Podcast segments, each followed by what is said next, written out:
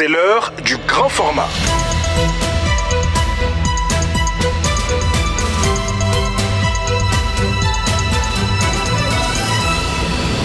Mam Diaradiop. Bonsoir. L'examen périodique universel examine ce mardi à Genève la situation des droits de l'homme au Mali. Nous entendrons dans cette édition le ministre malien de la Justice Mamadou Kassougué sur les conditions de détention et de lutte contre l'impunité au Mali. La MINUSMA apporte son appui au secrétariat permanent de lutte contre la prolifération des armes légères et de petit calibre. À suivre les détails avec Sori Brahim Maïga. Et notre invité du jour est Aboubakar Maïga, directeur de l'École supérieure de journalisme et des sciences de la communication. Il nous parlera de la première édition des journées scientifiques des sciences de l'information et de la communication. Voilà pour les titres de cette édition du 2 mai à la mise en onde, Kassim Kone. Je vous le disais à l'instant, l'examen périodique universel vient de passer au peigne fin la situation des droits de l'homme au Mali face aux représentants d'une centaine de pays. La délégation, euh, conduite par le ministre de la Justice, Mamadou Kassogé, a donné des garanties sur les avancées. Depuis la dernière revue de 2018, le ministre est revenu sur les conditions de détention et de lutte contre l'impunité dans certaines violations commises par des membres des forces armées. On écoute Mamadou Kassogé. L'amélioration des droits de tous les citoyens, y compris ceux en situation de privation de liberté, fait partie des priorités du gouvernement du Mali. À cet égard, nous avons construit et équipé sur le budget national à hauteur de 11 milliards 549 millions la maison centrale d'arrêt de Kenyuroba, qui respecte les normes internationales en matière de détention. Quatre maisons d'arrêt ont été réhabilités sur le budget national et 30 autres l'ont été avec l'appui de nos partenaires. Ces efforts contribuent à l'amélioration substantielle des conditions d'incarcération. En matière de lutte contre l'impunité, des mesures importantes ont été prises contre les violations des droits de l'homme et du droit international humanitaire commises par certains éléments des forces de défense et de sécurité, notamment à travers l'organisation de procès devant les tribunaux militaires. À cela s'ajoute l'application des sanctions administratives et disciplinaires. Le gouvernement a également le souci de poursuivre toute personne coupable de crimes contre les forces internationales au Mali, comme l'illustre la condamnation en janvier dernier d'une personne reconnue coupable de l'attaque ayant coûté la vie à cinq casques bleus et une personne civile le 22 janvier 2019. L'instruction et le jugement de beaucoup d'autres dossiers de violation se poursuivent à travers notamment l'organisation de sessions spéciales d'assises consacrées aux violations graves des droits de l'homme. La MINUSMA apporte son appui au secrétariat permanent de lutte contre la prolifération des armes légères et de petit calibre au Mali à la, à la faveur d'un atelier de renforcement de trois jours débuté ce matin à Koulikoro et adressé à une cinquantaine d'acteurs venus des régions de Koulikoro, Kaïsikasso et Ségou. On écoute le lieutenant-colonel Adama Diara, secrétaire permanent de la Commission nationale de lutte, au micro de Sori Ibrahim. Il est important aujourd'hui que euh, la problématique des armes légères et petits calibres soit prise au sérieux et à bras le corps par les autorités investies au Mali. Pourquoi? Parce que nous savons aujourd'hui qu'il y a plusieurs catégories d'armes qui circulent et indépendamment de la volonté des victimes, ces armes sont retrouvées sur le territoire du Mali et qui causent des souffrances énormes à nos populations, à nos communautés et à nos concitoyens. les plus grandes victimes sont généralement les femmes, les jeunes et les enfants, ce qu'on appelle les couches les plus vulnérables. C'est pour cette raison que nous avons sollicité l'aménagement qui est la mission indigène au Mali pour nous appuyer et renforcer les capacités de ces acteurs locaux afin que ces acteurs-là puissent jouer, euh, ensuite s'approprier de, tout ce qui est mécanisme autour de la gestion des conflits, des, conflits et de tout ce qui est gestion autour des armes pour qu'il y ait moins de victimes, il y ait moins de discrimination et un retour paisible dans notre Mali. La section régionale Koulikoro de l'Association des élèves et étudiants du Mali a entamé aujourd'hui une grève de trois jours. Selon les responsables de l'AM, les revendications portent sur quatre points et concernent le domaine public de l'IPR et les stages de perfectionnement dans la région. Pour en savoir plus, suivons les explications de Mahmoud Diko, secrétaire général AM à Katibougou. Il est joint par Tchekora Goïta. Nous avons quatre points de revendication que nous avons soumis. Le premier point, ça concerne la lanterne dans la décision de libération complète et totale du domaine de l'hyperipara de Katibougou. Le deuxième point concerne la décision d'arrêt des travaux de la clôture du domaine de l'hyper-IFA de Katibougou, ordonnée par le juge de Kouligoro pour des raisons inconnues. Le troisième point, c'est le manque de matériel de travaux pratiques dans les écoles professionnelles secondaires de la région de Kouligoro.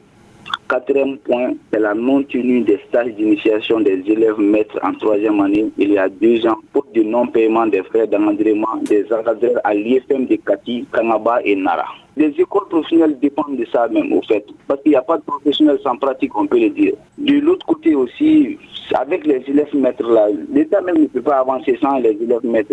L'éducation dépend d'eux, parce que c'est eux qui doivent, dans le futur, enseigner nos enfants, nos petits frères et autres. C'est eux qui ne font pas des stages, ça craint, au fait.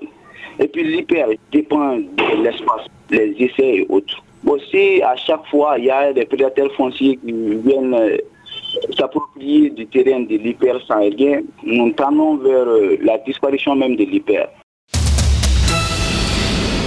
Avec euh, la ville de Sikasso qui accueille la 16e édition du festival Théâtre des réalités jusqu'au 7 mai prochain.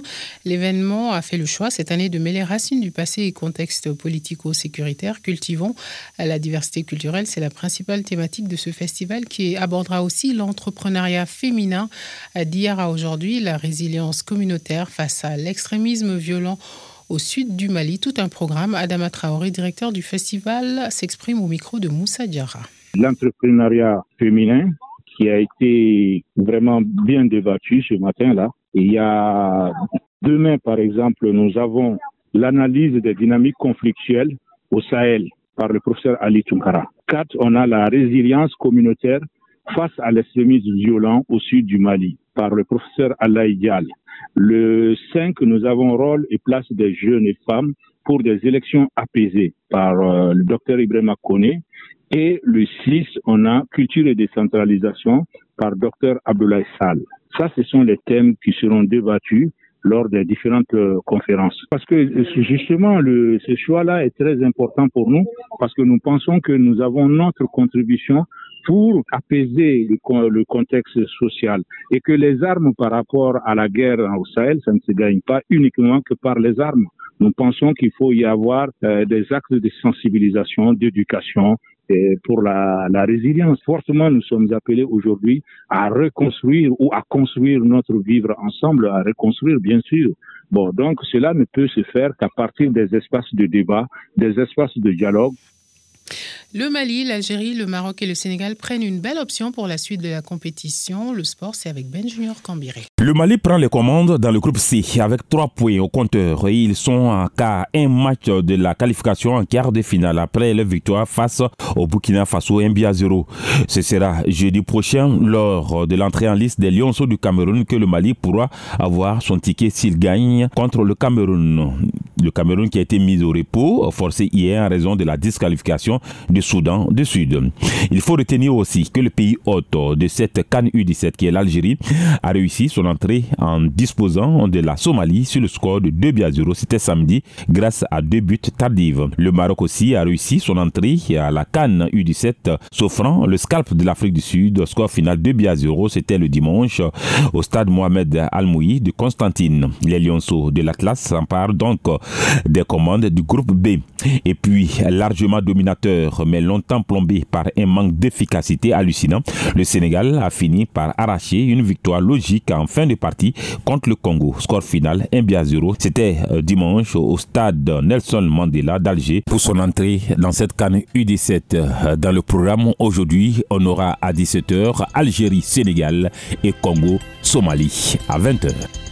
Et au Sénégal, le chef de l'État Macky Sall a pris la décision de donner le nom du journaliste Mamles Camara au Centre d'études et des sciences et techniques de l'information CESTI, école de journalisme de l'université Cheikh Anta Diop de Dakar. Mamles, un journaliste qui nous a quittés, est considéré comme un symbole, un monument et surtout une boussole pour la presse sénégalaise, a dit Macky Sall après avoir invité l'assistance à observer une minute de silence lors euh, de la célébration d'une cérémonie de mémoire aux défunts euh, journalistes.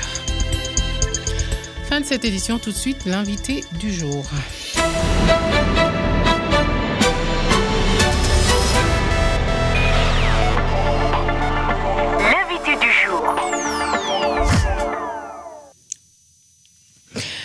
Invité du jour est Ababakar Maïga, directeur de l'École supérieure de journalisme et des sciences de la communication. Il s'est entretenu avec Barké Sissé sur les enjeux de la première édition des journées scientifiques des sciences de l'information et de la communication. On l'écoute. Euh, cette initiative, il faut le dire, hein, le constat est simple. Ce qui a motivé euh, vraiment cette idée, c'est le fait qu'il n'y a pas actuellement d'espace d'expression, d'espace d'échange entre universitaires, experts euh, ou bien spécialistes en sciences de l'information et de la communication, euh, c'est-à-dire sur les phénomènes ou bien les problématiques euh, que nous avons aujourd'hui dans les domaines du journalisme ou bien de la communication.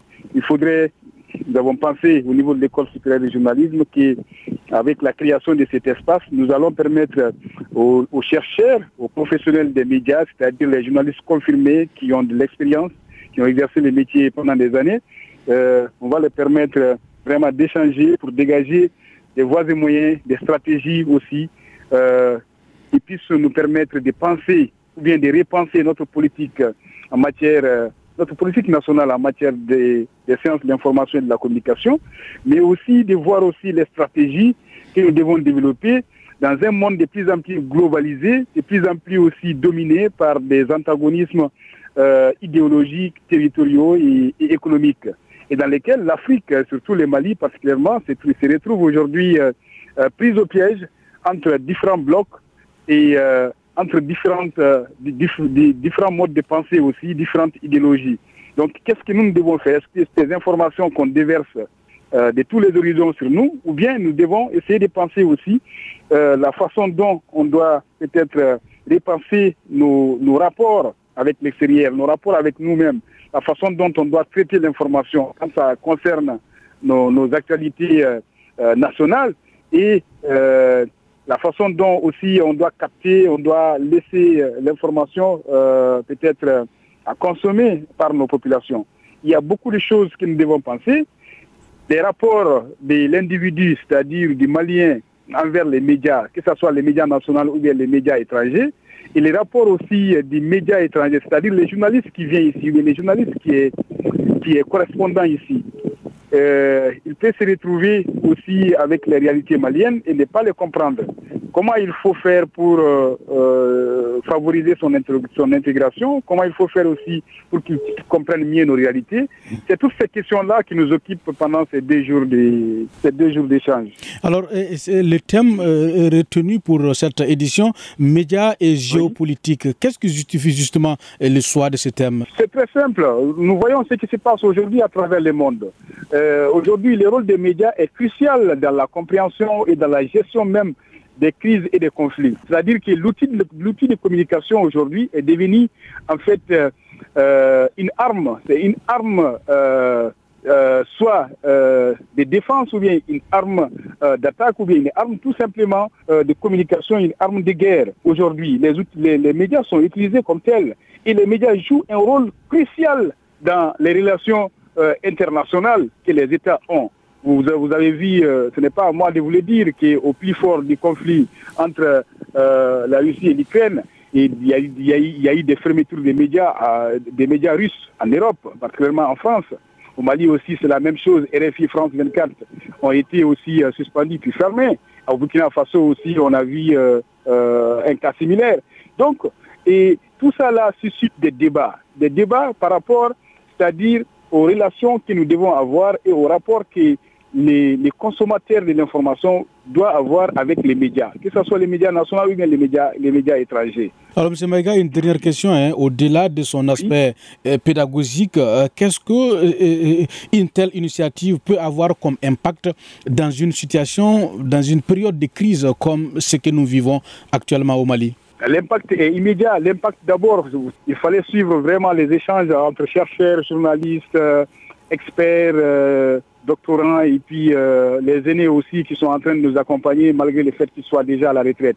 Il fallait suivre les débats. C'est passionnant, c'est intéressant parce que chacun vient avec son idée, chacun vient avec son opinion sur la réalité. Et ce qui est intéressant avec ces genre de rencontres, c'est que nous parlons des sujets d'actualité.